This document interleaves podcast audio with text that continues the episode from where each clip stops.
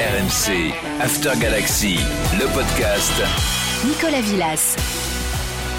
Votre podcast After Galaxy est de retour. Alors ça fait plaisir hein, de vous retrouver. On espère que vous aussi, euh, vous êtes ravis de nous retrouver. Mais alors vu les messages reçus ces dernières semaines, ça devrait être réciproque. Vous avez été très nombreux à bombarder, à envoyer sur les réseaux sociaux. Bah on est là Et cette saison, on va tout donner pour être encore plus présent ici, c'est promis. hein. D'ailleurs, n'oubliez pas hein, de vous abonner au podcast sur votre appli, la liker aussi. Et d'ores et déjà, on vous dit merci. Cet épisode profite de la trêve internationale pour vous emmener en Irlande, prochain adversaire de l'équipe de France dans le cadre des éliminatoires de l'Euro 2024. Bienvenue dans le podcast After Galaxy. Partons à la découverte du football irish.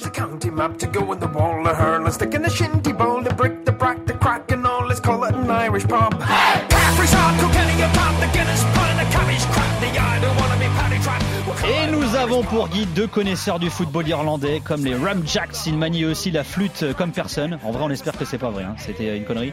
Il est formé au Paris Saint-Germain, qu'il a quitté jeune pour rejoindre l'Angleterre. Il a ensuite bourlingué entre l'Irlande et l'Irlande du Nord. Il est international malgache et aujourd'hui installé à Dublin, où il vient de ré-signer en D2 à Langford Town. Salut Bastien Herry, merci d'être avec nous.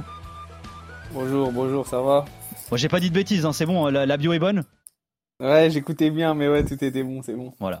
Il est l'admin du compte euh, Twitter X, maintenant on dit, hein, euh, Football Irlande. Il nous avait déjà fait le plaisir d'être euh, dans Galaxy pour nous faire découvrir le derby de Belfast en Irlande du Nord. Je vous invite à réécouter d'ailleurs hein, ce podcast. Et il est un fin connaisseur du foot irlandais. C'est Sébastien Berlier. Salut Seb, ravi de te retrouver. Eh ben, salut Nico, plaisir partagé et merci encore de consacrer un épisode au foot irlandais. Il y a plein de choses à dire.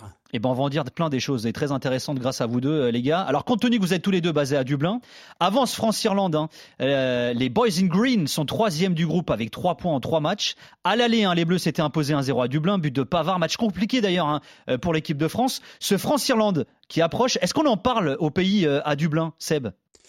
Bah, c'est un match qui arrive pas au meilleur moment parce qu'il arrive une grosse semaine avant la Coupe du Monde de rugby. Donc, comme tu imagines, en Irlande, euh, il y a une vraie attente et un engouement pour euh, pour la compétition. Le rugby en général ici, hein, on connaît le euh, le, le, le rugby en, en Irlande, c'est un des un des sports majeurs. Donc, avec des matchs de préparation aussi qui ont pris toute la lumière ces dernières semaines. Alors ce France-Irlande en foot, euh, dans un groupe où l'Irlande est quasiment déjà éliminée, il est passé un petit peu à la trappe euh, ces dernières semaines, voire ces derniers jours. C'est quoi le sport numéro un en Irlande, euh, Bastien? C'est le foot ou c'est le rugby ou c'est le foot gaélique d'ailleurs ou peut-être autre chose encore? Ah, pour moi, c'est le foot, hein. mais euh, non, c'est entre le rugby gaélique, hein. Je pense c'est entre le rugby et le gaélique. Après, le savoir lequel, je sais pas, mais je, pense- je, vous- moi, je pourrais, je penserais que ce serait plus euh, gaélique, hein. Ah ouais, carrément Après, Seb, Seb il peut, il peut, peut dire son avis, mais moi, je pense que le gaélique, ouais, c'est, c'est vraiment euh, ancré ici, hein. Seb Ouais, les, les sports gaéliques, c'est un petit peu au-delà du euh, au-delà du sport.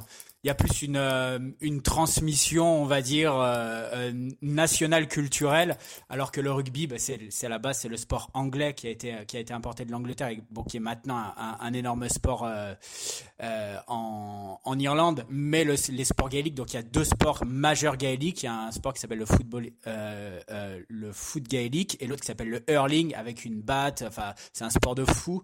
Donc c'est H-U-R-L-I-N-G.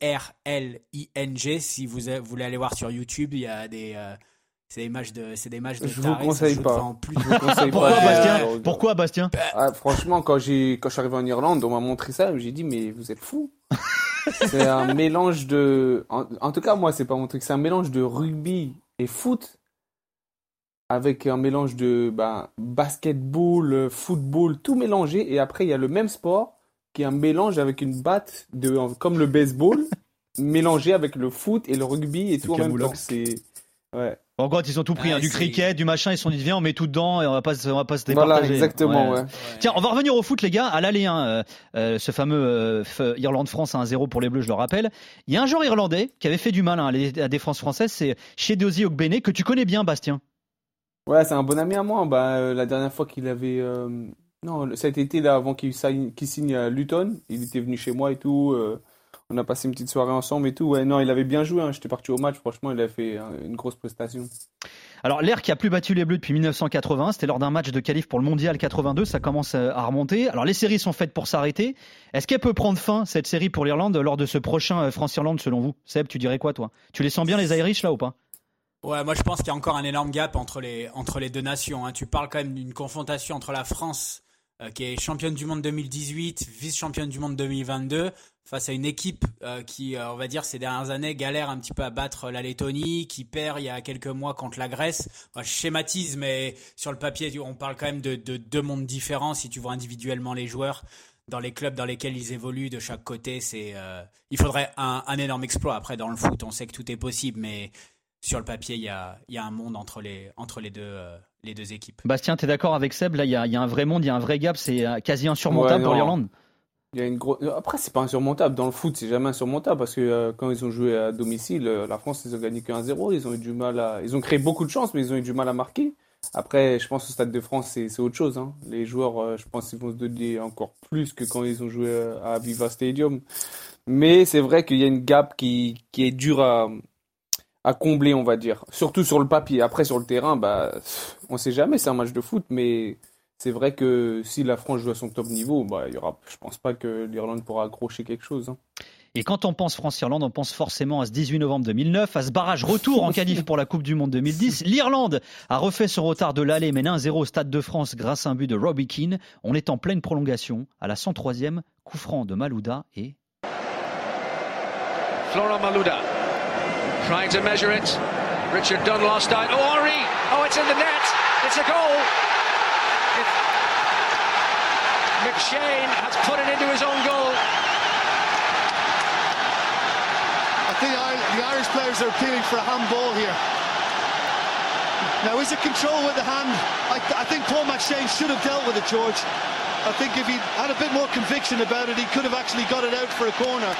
But is there a handball before this ball is played back? Thierry Henry dévie le ballon de la main et offre une passe d'air. William Gallas qui va permettre à l'équipe de France de se qualifier pour le mondial 2010. Euh, Seb, est-ce que ce match, cette action, est encore un, traumatisme pour les Irlandais? Un traumatisme, on va, peser les mots quand même. Euh, disons, c'est toujours dans les têtes. Je vais te donner par exemple une anecdote que, que je raconte euh, toujours lorsqu'on me pose la question. L'année dernière, donc c'est en mars 2022, l'Irlande accueille euh, euh, la Belgique euh, au, au Aviva Stadium à Dublin. Donc moi je suis en tribune et je vois à chaque fois que Thierry Henry, qui est à, à l'époque adjoint de Martinez sur le banc belge, à chaque fois qu'il apparaît sur l'écran géant, il se fait quand même copieusement siffler euh, par tout le par tout le stade. Donc après voilà, ça, reste bon enfant. Les, les, les gens ils en rigolent maintenant un petit peu plus qu'autre chose. Euh, les supporters irlandais on les on les connaît, hein, ils, font ça plus un petit peu pour chambrer sans animosité. C'est 14 ans euh, après les faits, mais bon c'est quand même un moment qui est rentré dans l'histoire sportive du pays et je pense que dans 50 ans on, en reparlera encore. Bastien, tu dirais quoi C'est un traumatisme ou pas pour les Irlandais? J'imagine que toi, le, le Frenchie que t'étais quand t'as débarqué pour jouer en Irlande euh, quelques années après cette main, on t'en parlait de cette main d'Henri ou pas? Bah, direct, hein, il y a des joueurs pour rigoler. Hein, ils disaient, ah, moi, j'aime pas les Français. Moi, depuis que Thierry Henry il a mis la main là, euh, on- nous, on n'aime plus les Français. Mais tout, tout dans la rigolade. Mais c'est vrai que je pense qu'ils oublieront jamais, ils oublieront jamais ça. hein. Est-ce que tu dirais, Bastien, que euh, l'image des joueurs français en Irlande a changé à cause de ça depuis cet épisode ou quand même pas? Non, après, sur le terrain, c'est le foot. Hein. Je pense pas que ça a changé. Après, il n'y a pas beaucoup de Français, on n'est pas beaucoup, mais euh, moi, j'ai jamais eu de soucis de ce côté, en tout cas. Ouais, Seb, t'es d'accord avec ça? Il y a pas de, on se dit pas, il y a pas de généralité qui sont faites de raccourcis ou quoi par, rapport à ça? Dans, dans les, dans les mois, voire les années qui ont suivi, euh, on va dire quand c'était encore frais, je dirais quand même, quand même oui, pas forcément pour les joueurs de foot, mais pour les Français euh, en général, il y avait En toujours général, cette petite blague, etc. Mais bon, je pense que depuis, euh, et moi j'ai vu le changement depuis la Coupe du Monde 2018 notamment. Euh, un Irlandais, va plutôt parler maintenant de, Mbappé, des Coupes du Monde 2018-2022. On voit pas mal euh, de maillots maintenant de l'équipe de France portés par des Irlandais. Ah ouais. Euh, ils vont plutôt, par... ouais, ouais, plutôt parler de ça que, que de la main de Thierry Henry. Le joueur français, maintenant, il est respecté. Euh, quand on parle de Bastien, parce que Bastien, il fait le modeste, mais il est, il est connu euh, ici en Irlande. hein. Ça a été pendant plusieurs années un des meilleurs joueurs du, du championnat ici. Donc, euh, tous ceux qui connaissent le foot irlandais ici et qui suivent, ils connaissent très bien Bastien. Euh, il est super respecté ici. Et euh, euh, il y a aussi bah, des joueurs français dans tous les plus grands clubs euh, européens, notamment en Première Ligue, qui est le championnat le plus suivi en Irlande. Donc je pense maintenant il y a, vraiment un respect et cette, on parle plus de la main de Thierry Henry quand on parle de, joueurs de foot français. Et je le disais tout à l'heure, hein, l'Irlande est troisième de ce groupe de qualif pour l'Euro 2024. L'Irlande qui n'était pas présente au dernier Euro, qui dans son histoire n'a pris part qu'à trois phases finales d'un championnat d'Europe des Nations, qui n'a euh, plus participé à la Coupe du Monde depuis 2002. Il semble bien loin le bon vieux temps. This kick can decide it all. The nation holds its breath. Yes, we're there!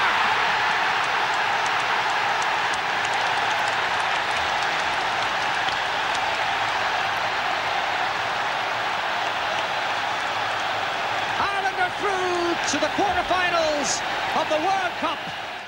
Le bon vieux temps, c'était 1990. L'Irlande éliminait la Roumanie au tir au but en huitième de finale de la Coupe du Monde. Elle allait s'incliner en quart face à l'Italie, ce qui demeure à ce jour la meilleure performance de l'Irlande dans un tournoi majeur. En 93, l'Irlande était sixième nation au classement euh, euh, FIFA. Aujourd'hui, elle est 47e.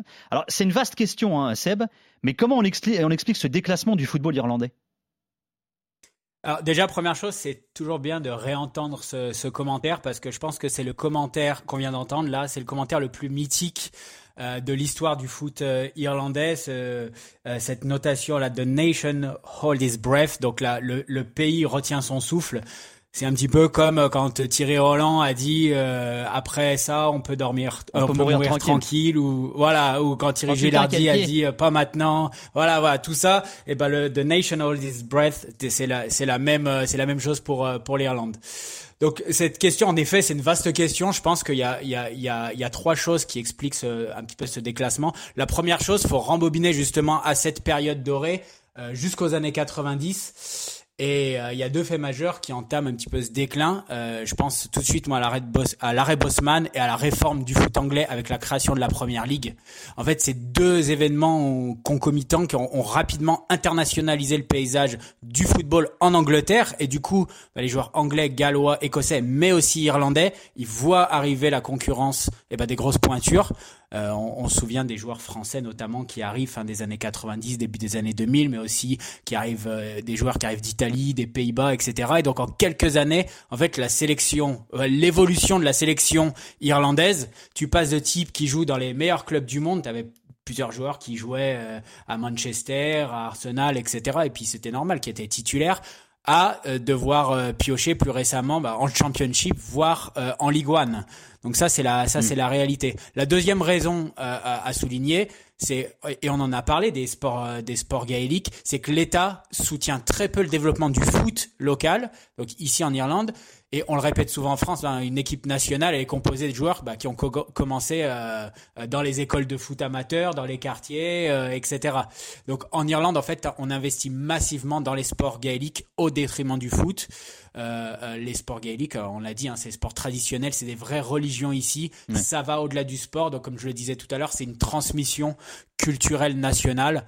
Et euh, la troisième raison euh, sur laquelle j'aimerais insister, c'est un petit peu le manque de renouvellement dans les mentalités. Euh, comparé à d'autres nations en Europe, on voit notamment les, les nations nordiques qui ont su se, se réinventer. Donc même si la donne la, change euh, complètement depuis le Brexit, on va peut-être en reparler un petit peu euh, plus tard dans ce podcast. Les Anglais, euh, depuis des décennies, ils ont cannibalisé en fait le foot euh, irlandais et c'est-à-dire que tout simplement tous les clubs anglais et écossais, ils venaient tous les week-ends superviser des matchs, même à partir des U15, U17, U19. Et après, le travail, il est facilité pour eux. Tu répertories les meilleurs joueurs, tu les identifies, et puis les gamins qui sont biberonnés ici euh, à la première ligue, eh ben ils foncent quand il y a un club anglais qui Mais, mais frappe pourquoi c'est un problème de Ben, mentalité, tu dis alors, Bastien? Eh ben, eh ben, tout, tout simplement, en fait, si Euh, tu discutes pardon, avec un. Irlandais, ouais, si tu discutes avec un Irlandais, euh, euh, Derby County ou Stoke City, C'est mieux même que si c'est pas de la Shamrock. première euh, ligue, Ouais, ouais. ouais, ou, ou même, c'est- ou même c'est mieux que le Stade Brestois ou le Servette de Genève. Donc Ouais. ils préfèrent en fait. euh, nos auditeurs et vos- les auditeurs du podcast, ils connaissent la surface financière d'un club anglais, même en deuxième, troisième ou quatrième division. Donc ils n'hésitent pas à prendre une quantité de joueurs euh, dans leur centre de formation et après ils font le tri à la fin de l'adolescence au moment de signer un premier contrat pro. Euh, on, on, ça se passe déjà en France, mais en Angleterre c'est c'est fois 10 par rapport à ce qu'on connaît dans les centres de formation en France. Donc euh, pourquoi c'est un problème? Parce que tu te retrouves après avec le petit 1% de joueurs qui va faire sa carrière en première ligue, championship ou League One, et le reste après vont s'engluer dans les dans les divisions inférieures ou ils reviennent en, en, en Irlande. Donc tu serais surpris en fait de voir le nombre faramineux de, de joueurs ici en Irlande euh, euh, dans le championnat en première en deuxième division qui sont passés par des académies hein, en à Everton, Norwich, euh, Wolverhampton, et- etc. Bastien il peut il peut le confirmer. Il joue avec plein de joueurs qui euh, qui ont euh, qui ont passé qui ont été formés en Angleterre. Alors que si ces gamins ils avaient été mieux accompagnés dans leur début de carrière soit en restant en Irlande quelques années supplémentaires, ou alors partir s'orienter vers un vrai projet sportif qualitatif, eh ben, il- Mm. il- qui, qui, qui ça aurait proposé une vraie, avec une vraie évolution au sein du club, dans un championnat par exemple européen, eh ben là, je te garantis que l'équipe nationale, elle aurait bénéficié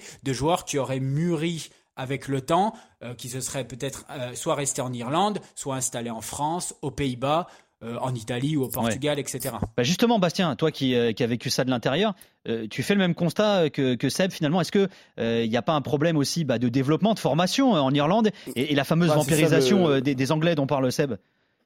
Bah, c'est ça le problème numéro un ici, c'est qu'il n'y a pas d'académie, pas comme en France, pas comme en Angleterre. Moi, je me rappelle, euh, je- quand je jouais dans mon club à Torcy, j'avais déjà 11 ans, on s'entraîne déjà 4 fois par jour, hein. Euh, par semaine, pardon.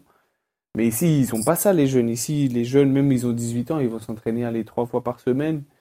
Et après, ils partent en Angleterre. C'est près de chez eux, donc euh, ils ont là, c'est pas très loin. Après, ils reviennent. Eu, quand je suis parti en Angleterre au début, j'ai jamais vu le nombre d'Irlandais qu'il y avait. En fait, quand j'ai réalisé ça, je me suis dit, oh, mais ils sont, ils sont partout, les Irlandais. Dans chaque club que j'ai fait, il y avait au moins 5-6 Irlandais qui étaient là. Toujours. Et après, ici, quand je suis arrivé en Irlande, bah, il y en a plein qui, bah, comme Seb a dit, ils sont partis en Angleterre et puis ils sont revenus. Mais ce qui est dommage, oui, c'est que bah, le foot ici, c'est pas le sport numéro un. Donc, ils se focalisent pas assez, je pense, pour euh, produire euh, un bon futur pour les footballeurs prochains qui vont arriver dans, dans les prochaines années. En fait, ils, ils savent que l'Angleterre, c'est juste à côté. Donc, pour moi, c'est ça. Ils pensent que comme l'Angleterre est juste à côté, bah, allez, le foot, ça va se passer là-bas. Et puis Ouais. voilà, quoi. Est-ce que ça veut dire aussi, je vous pose la question à tous les deux, quand on pose la question à un supporter des, des Shamrock Rovers, euh, je sais pas, des Bohemians, des gros clubs finalement euh, irlandais aujourd'hui, est-ce que c'est un peu ce qu'on retrouve dans certains pays aussi? Ils aiment bien un club irlandais, mais leur club préféré finalement c'est un gros club de PL. Est-ce que c'est ça aussi le phénomène? Ah oui, ça, c'est sûr. Euh, Ça, c'est sûr. On va dire qu'il y a la majorité quand même des Irlandais ici qui vont suivre la première ligue. Après, il y a une Mm. vraie fanbase quand même qui est un peu qui est, qui est, qui est un petit peu plus petite, mais il y a une vraie fanbase de, de clubs, euh, enfin il y a du clubisme quand même, etc. Donc quand tu vas voir les Shamrock Rovers, les Bohemians ou, euh, ou tous les clubs euh, des clubs forts de première division, Ouais. euh, les joueurs, ils ont quand même les, les, les, les, les supporters, ils ont les maillots. Dans la rue, on, on voit quand même des maillots des Bohemians, etc., etc. Mais quand tu parles à quelqu'un dans la rue, tu lui dis quel est ton club préféré, tu as 9 chances sur 10 qui te disent Liverpool ou Chelsea. Il va Ouais. pas te dire Shamrock Rovers ou, ou Bohemians. Ouais. Alors on a déjà commencé à le faire, hein, mais on peut pas évoquer la sélection irlandaise, son football, sans évoquer son championnat national. Uh, Pat Hale still in it. Donald Hogan again, midfield, loses it out. Comes to Kentish. He plays the short one. Robbie Best is clean through and goal. Can he put it in? Yeah! Yes, it's over! It's over! It's over! It's over! Rob Benson, a bad here, has erupted. I've erupted. Gussie has erupted. Alan Bourne has erupted. And why not? This is something. I end of it. We're on the up. En 2016, Dundalk qui s'était fait sortir en barrage de Ligue des Champions malgré la victoire face au Bate Borisov que vous venez d'entendre, hein. c'était en tour préliminaire, allait être reversé en phase de groupe d'Europa League et allait y engranger 4 points, ce qui est le record pour un club irlandais en Coupe d'Europe euh, à ce jour. Euh, petite parenthèse tiens, sur l'entraîneur de ce Dundalk euh, qui était euh, emmené par l'actuel sélectionneur de l'Irlande, euh, Stephen Kenny. Euh, c'est pas un nom très connu hors d'Irlande, hein, Seb. hein. Ouais, c'est pas euh, c'est pas un nom, un nom très connu hors, l'Ir- hors d'Irlande et, et Dundalk non plus est pas une ville très connue euh, euh, très connue hors, hors d'Irlande. Donc en fait, Steve- Stephen Kenny euh, à l'époque, donc c'était un peu la période dorée de Dundalk qui a gagné quelques championnats au milieu des années euh, 2010. Euh, la période dorée, on va dire 2015-2016. Bon, le hasard de la vie euh, a voulu qu'à cette époque j'habite à Dundalk. Donc c'est une petite ville de 30 000 habitants Oh, euh, donc moi j'étais Ah ouais, là j'ai eu vraiment, j'ai vraiment de la chance. Donc euh, voilà, donc là en fait euh, j'ai eu vraiment la chance. J'étais aux premières loges pour apprécier le jeu justement développé par euh, Stephen Kenny. C'était en fait un entraîneur qui avait qui avait commencé à coacher très jeune en Irlande, donc il avait fait pas mal de clubs. Donc malgré que ce soit pas un vieil euh, entraîneur euh, du tout, euh, il avait il avait il avait déjà entraîné plusieurs plusieurs clubs. Il a entraîné aussi une ou deux saisons en, en Écosse. Ça s'était un petit peu moins bien passé, mais mais sur le territoire irlandais, c'était voilà c'était vraiment un, top un top coach. Et il avait en fait un peu cassé les codes en proposant, notamment avec Dundalk, une philosophie de jeu plus fluide, une intelligence tactique. Euh, un peu loin d'une kick and rush traditionnelle. Et ça avait porté ses fruits, puisque bah, on, l'a vu avec euh, euh, en Coupe d'Europe, on l'a vu en gagnant les titres. On savait déjà d'une année sur l'autre que Dundalk allait remporter le championnat suivant. C'était possible aussi comme il avait de l'expérience dans le championnat irlandais avec d'autres avec d'autres clubs, euh, il a pu ramener euh, des joueurs qui lui étaient fidèles dans les clubs précédents dans lesquels il était passé et donc qui lui vouaient une, une confiance absolue. Donc il a fait un, il a fait un groupe, il a créé un groupe et mettre les meilleurs joueurs au meilleur poste. Euh, tu, tu connais, Bastien, tu connais aussi. On dit quand le groupe vit bien, voilà, on, on, on, connaît la suite. Hein. Ouais. Bastien, tu as dû le croiser, je suppose, toi, Kenny, également, euh, comme, euh, comme entraîneur. Je l'ai croisé plusieurs fois, hein, mais c'est vrai que moi, je suis arrivé ici en 2016 et quand j'ai joué contre Dundalk, j'ai vu, quand j'étais à Limerick, j'ai vu que bah ils étaient au-dessus de toutes les autres équipes. Hein. Maintenant, je trouve que ça a changé. Maintenant, c'est plus Shamrock Rovers, mais quand euh, Stephen, Kenny, Stephen Kenny il était là, bah vraiment, tu voyais la différence. Hein. C'est quoi C'est vraiment un special one C'est vraiment l'image qu'il a C'est un mec qui est vu comme un grand entraîneur en Irlande ou pas, Bastien? Oui, oui, moi, moi je pense que oui. Hein. Moi je pense que oui. Bah, là, regarde, il est avec l'équipe euh, nationale. Et pour moi, pour ce que je vois, c'est que l'équipe nationale, ils ont beaucoup progressé depuis qu'il les a repris. Hein. Je trouve que techniquement, tactiquement, ça propose beaucoup plus de jeux qu'avant. Et en plus, moi, ce que j'aime bien dans son parcours, euh, Seb, c'est que tout à l'heure, tu disais, il y a ce, y a finalement ce complexe hein, vis-à-vis des Anglais et de leur football. Lui, il a une carrière en Irlande, euh, en Irlande du Nord. Enfin voilà, il, c'est un mec très local, quoi, très made in Ireland finalement, Kenny. Ouais, bah, ça, ça, a été une grosse différence par rapport aux entraîneurs et aux, et aux sélectionneurs précédents. Euh, il est arrivé dans des conditions qui étaient super compliquées. Alors, il est arrivé au milieu du Covid. Il y avait des, il y a eu un problème de contrat aussi euh, parce que le, le, sélectionneur précédent devait partir après l'Euro 2020, mais l'Euro 2020 a été euh, avait été changé en 2021. Donc, en fait, on savait pas Ouais, on savait pas si le contrat devait être effectif à partir de 2020, parce qu'après l'Euro 2020, ou en 2021, parce qu'après l'Euro était 2021. Donc, il a commencé dans des conditions un peu compliquées. Euh, il n'a pas pu rencontrer les joueurs parce que bah, c'était le c'était le Covid. Lui, il arrivait des il arrivait des euh, des U21. Donc euh, après Dundalk, il a entraîné l'équipe d'Irlande U21.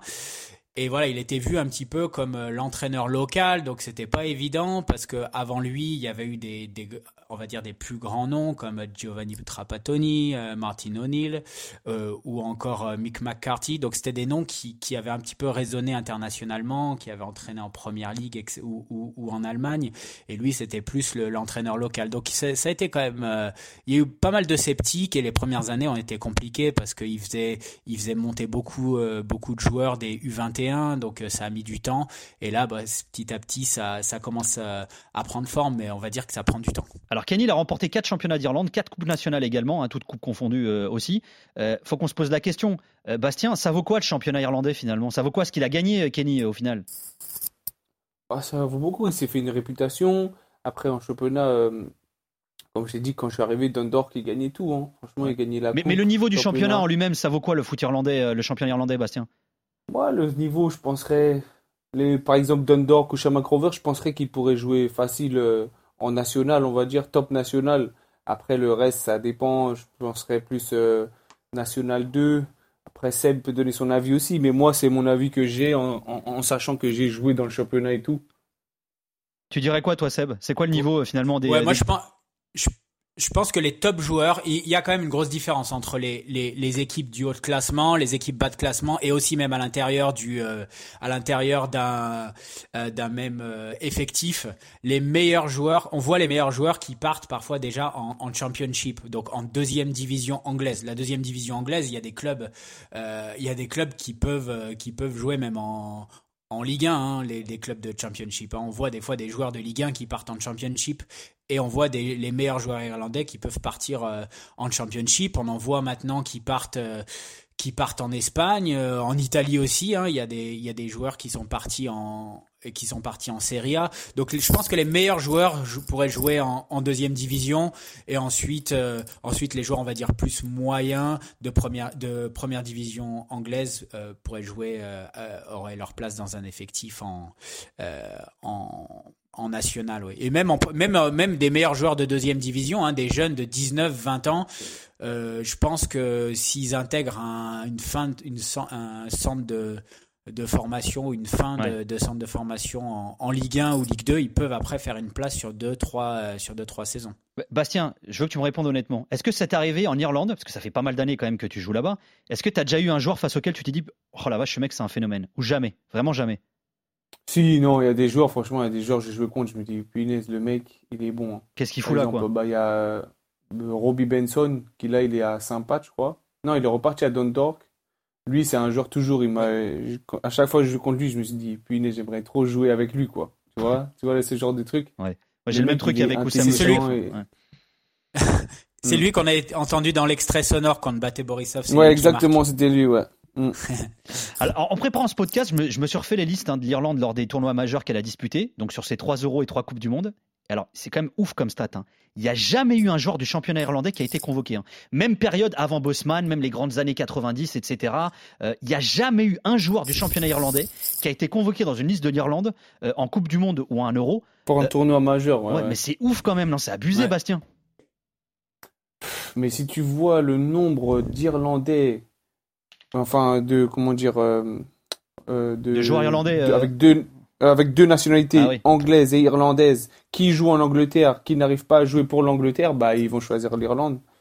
Ouais, d'accord, ouais, mais les meilleurs Irlandais d'Irlande, ils pourraient jouer pour leur équipe nationale aussi, non? Ou alors il y a vraiment Mais un si gap les meilleurs, mais si les meilleurs joueurs irlandais d'Irlande, Ils sont déjà pour partis. moi c'est ça. Leur logique c'est que les meilleurs joueurs irlandais d'Irlande, ils sont pas en Angleterre, donc c'est pas les meilleurs joueurs irlandais. Seb? C'est ça. Pour moi leur logique Ouais. c'est ça. Ouais, moi, je, euh, des, des gens, on voit parfois quand même pendant les matchs amicaux ou des matchs de préparation, etc. On voit un ou deux. On va dire deux, ça va être le maximum. Euh, il y a quelques années, il y avait eu un, un France-Irlande. Je crois que c'est quand le, la France préparait la Coupe du Monde 2018, donc ça devait être en 2017 ou même euh, Ouais, un milieu amical. 2018. Mm. Ouais, un amical. Et là, il y avait eu deux joueurs euh, du championnat euh, qui euh, qui avaient joué, euh, qui étaient qui étaient rentrés en jeu, des joueurs des Shamrock Rovers. Mais bon, voilà, tu vois, je remonte à des souvenirs de, de 2017. Mais en fait, je pense qu'il manque dans le championnat pour devenir devenir plus fort, on va dire devenir un peu plus crédible. C'est trois choses, c'est des infrastructures.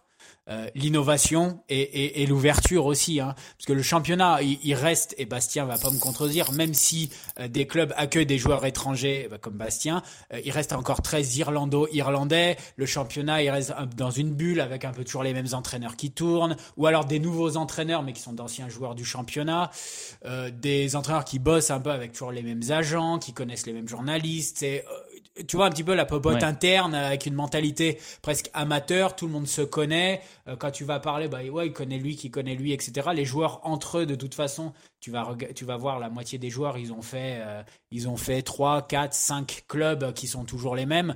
Donc tu, tu sais Nico, il y a même un club en première division qui est un, c'est un club universitaire. Donc c'est uniquement des étudiants. Donc il y a 100% d'étudiants qui évoluent et donc ce club-là, il évolue en première division. Donc tu vois le ce genre de détail mis tout bout à bout, euh, euh, c'est difficile.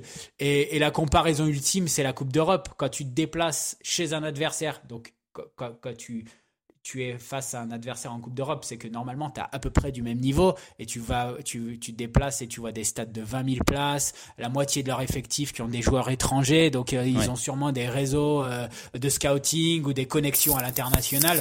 Voilà, faudrait pas avoir honte de, de, de s'inspirer de ces clubs-là parce que ici, il y a, comme je te disais tout à l'heure, il y a une vraie fanbase en fait. Les ambiances, elles sont géniales dans les stades. Les matchs en général, ils sont le vendredi soir, donc les gens après le travail, euh, ils vont, euh, ils vont au match. Moi, quand j'y vais, je me régale. Tu vis toujours une, une, une super, euh, une super expérience. Et comme ce qu'on disait tout à l'heure, il y a surtout un vivier de dingue chez les jeunes ici. Mm. Euh, J'en ai parlé avec les, les clubs anglais qui venaient de se servir euh, euh, ici. Et euh, depuis le Brexit, il y a d'autres gamins qui partent. Euh, qui partent en Europe ou alors qui jouent même à 16, 17, 18 ans dans, le- dans le championnat. Donc il y, a un, il y a un vrai vivier, il y a, Attends, il y a on va en parler. quelque chose à faire. On va en reparler de ça. Juste, j'aimerais revenir parce que tu as prononcé un mot qui est important. Tu as dit euh, amateur finalement. Euh, Bastien, on en a un peu discuté en off en préparant ce podcast, mais euh, tu me disais que dans le championnat irlandais, et ça rejoint ce que disait finalement euh, Seb dans sa démonstration, il n'y a pas que des joueurs pros, il y a des mecs qui ont un taf à côté. Bah, déjà, surtout en, en- dans la deuxième division qui s'appelle la première First Division, moi où je suis, où je joue là, bah, tous les clubs, euh, les joueurs, euh, il n'y a pas, on va dire dans notre équipe, il doit avoir, allez, 3-4 mecs qui ont un contrat pro. Après, le reste, ils travaillent à côté, hein. Tout le monde, surtout en deuxième division. Après, en première division, là, je pense pas qu'il y a des clubs qui sont à mi-temps, mais il y a juste le club que Seb a dit, UCD. Eux, ils ont que des étudiants. L'année dernière, où j'étais à Finn Arts, ben, il y avait beaucoup de joueurs qui travaillaient aussi quand ils étaient en première division. Oui, il y a beaucoup de joueurs euh, qui travaillent à côté. Hein. Mais ça veut dire qu'ils s'organisent comment les clubs, Bastien? Tu, tu sais quoi Tu t'entraînes le soir seulement, c'est ça? Moi, je m'entraîne, moi, mon club, il s'entraîne à 4h30, ça va, donc c'est correct. Mais euh, où je m'entraînais l'année dernière à Finn Arts, on s'entraînait à 19h, je crois, Ah ouais. 19h30. Ouais, l'hiver, ça doit être sympa. Ouais. Euh, alors, là, on l'a dit, hein, répété, la plupart des joueurs de, de l'Irlande, l'équipe nationale évolue en Angleterre, hein, l'immense majorité, pour pas dire la quasi-totalité. Euh, alors, cela dit, Seb, il y a un événement politique, tu l'as prononcé il y a quelques instants, qui peut conditionner le visage de la sélection d'Irlande, c'est le Brexit. Alors, explique-nous ça, en quoi le Brexit, finalement, a, euh, a eu, a et va avoir un impact sur euh, peut-être la sélection nationale et le foot irlandais d'une façon générale? Euh, petit, rappel déjà de la loi euh, depuis le Brexit, un joueur étranger euh, de moins de 18 ans ne peut pas signer dans un club britannique. Je schématise, mais c'est euh, c'est ça. Donc, et comme je l'ai rappelé avant le Brexit, tous les meilleurs jeunes, même avant 18 ans, ils partaient, euh, ils partaient dans un club anglais ou dans un club ou dans un club écossais. Donc là, du coup, bah, ils doivent trouver des nouvelles orientations. Donc il y a deux solutions, hein, c'est c'est facile. Soit ils restent dans le championnat irlandais jusqu'à leur majorité, et après ils jouent. Donc les meilleurs jouent à 10 18, 19, 20, 21 ans. Même on voit des des jeunes de 16-17 ans qui jouent déjà euh, en, en D1, en D2, et avant de, partir. Et il y en a quelques-uns qui tentent quand même l'aventure avant 18 ans en Europe, donc pas en Angleterre, mais dans des clubs, euh, dans des clubs italiens, allemands, euh, etc. Et en fait, donc cet effet domino, pourquoi ça a un impact beaucoup plus important que, que les jeunes de, de 16-17 ans? En fait, ça a fait un, un peu un effet domino, c'est-à-dire que même après 18 ans, il y a une passerelle qui est en train de se créer et qui s'est ouverte entre l'Irlande et l'Europe continentale. Euh, donc avec des clubs maintenant hein, dans, dans de nombreux pays qui existent, qui n'hésitent plus à signer des Irlandais. Ça a ouvert, euh, ça a ouvert une porte. Donc cette nouvelle génération en fait d'Irlandais, elle est ouverte maintenant euh, euh, à rejoindre des projets dans des clubs européens et réciproquement. Euh, donc c'est-à-dire qu'il y a des clubs qui sont ouverts aussi à, accueillir à accueillir des Irlandais. Et cet été, euh, là, été 2023, euh, on a vu une explosion. Moi, j'avais jamais vu ça. Je suis le foot irlandais au quotidien, notamment grâce à, grâce au compte Twitter. Euh, j'avais jamais vu ça auparavant. L'explosion des transferts d'Irlandais vers les clubs italiens, des clubs belges, allemands, portugais, etc. Mais presque une fois par une fois par semaine. J'en vois un. Avant, je voyais sur une période de mercato, je voyais un joueur maximum qui partait, euh, qui part, un ou deux joueurs qui partaient en Italie et puis et puis c'est tout. Mm. Et là, euh, bah, volontairement, d'ailleurs, j'ai pas j'ai pas cité euh, cité la France. Et d'ailleurs, si euh, si tu me permets, Nico, j'en profite juste pour passer un petit message aux cellules de recrutement des clubs français. Je pense je pense qu'il y en a pas mal qui écoutent ce podcast pour justement inciter. Et, on a compris, t'as à envie de croquer. T'as envie de prendre tes 10%, on a Non, compris. non, le- non. Si, si. Bah, moi, moi, moi, moi, ce que j'ai, ce que j'aimerais surtout, c'est pouvoir, euh, pouvoir voir plus d'Irlandais qui, euh, qui, euh, qui arrivent en France et que, et que les clubs français doivent, en fait, doivent tenir compte, doivent tenir compte en fait de ça et, et pour, parce que pour l'instant, en fait, le foot irlandais, il est suffisamment confidentiel. Bah alors vois, justement, attends, chiquiers attends, européens, on va utiliser, à on- l'exploiter. on, on va utiliser Bastien également euh, dans ta dans ta promotion, ta propagande. Mais Bastien, Bastien, Bastien Iri, tu connais bien le foot français également. T'es formé au Paris Saint-Germain, je, le- je le rappelle. Euh, toi, tu conseillerais des joueurs irlandais à des clubs français, même de Ligue 2 par exemple. hein? Moi, je, que je les conseillerais quand ils sortent, quand ici ils ont fini par exemple avant, tu vois, 17, 18 ans, qui partent quand même en formation. Parce que partir dans un club français, je pense que sans formation, c'est c'est c'est chaud. Mentalement, ça va être dur. Ça va être dur. Et Parce pour- que c'est une autre culture, c'est une autre façon de jouer au foot, c'est une autre façon de travailler. C'est très très différent. Alors moi, je pense que les jeunes joueurs, après la- l'Irlande, c'est très famille. Tu vois, les joueurs sont très proches de leur famille et tout et tout. Mais de partir tôt, moi, je pense que partir le plus tôt possible, mieux c'est. Et, et est-ce que pour rejoindre ce que disait Seb sur le Brexit, t'as as perçu un changement toi depuis euh, la loi également? Tu as l'impression que finalement le foot irlandais est en train de s'ouvrir, qu'il n'y a plus cette obsession euh, vis-à-vis de, l'Angleterre, du foot anglais, que ça s'ouvre un peu plus finalement? Ah non, ça c'est très bien, ça s'ouvre beaucoup plus. Après, il faut que les jeunes, ils n'ont pas peur parce que ici, avant le Brexit, les jeunes joueurs, essaient, moi je vais aller en Angleterre, en Angleterre, en Angleterre, en Angleterre. Maintenant, avant 18 ans, bah, ils sont obligés d'ouvrir les yeux et regarder ailleurs. Mais je pense que ce qui manque aujourd'hui en Irlande, c'est une bonne formation de s'entraîner tous les jours, comme bah, en Angleterre ou en France ou en Espagne, de s'entraîner tous les jours vraiment, de répéter toutes les gammes du football, tout ce qui est tactique surtout, parce que quand tu arrives au, même en, première division ici, il y a beaucoup de joueurs tactiquement, ils sont pas prêts encore. Je pense que la formation, c'est ça qui manque ici. Bastien Herry, joueur franco-malgache de Longford Town en, en Irlande. Merci beaucoup d'avoir été euh, dans le podcast euh, After Galaxy. Merci De rien, beaucoup un Bastien. plaisir. Merci Bastien Berlier, admin du compte Twitter. On dit pas Twitter, maintenant on dit X. hein. Euh, sinon Elon il va nous, il va nous engueuler. Arrobase Football Irlande. Merci Seb d'avoir été avec nous une nouvelle fois. hein. Merci à toi, Nico. Super. Et vous revenez quand vous voulez, les gars. On remercie également Kylian Verov et Jimmy Brown à la production. Merci Julie Deroux à la réalisation. On se quitte avec Inc, alias le parrain du rap irlandais et son titre Bad Intentions. Bisous, prenez soin de vous. À très vite. Crank that knife, see a man can't mend it. Stab him in the face with a shank, can't bend it. All of my gang got bad intentions. Hit him with a shit, man, splash him, drench him. Snap off the blade, man, grab that whap, then mash up the place. See him in public, gash up his face. Doing up walking, council flats, and it's back to the bando, counting stacks, got reject. RMC After Galaxy, le podcast. Nicolas Villas.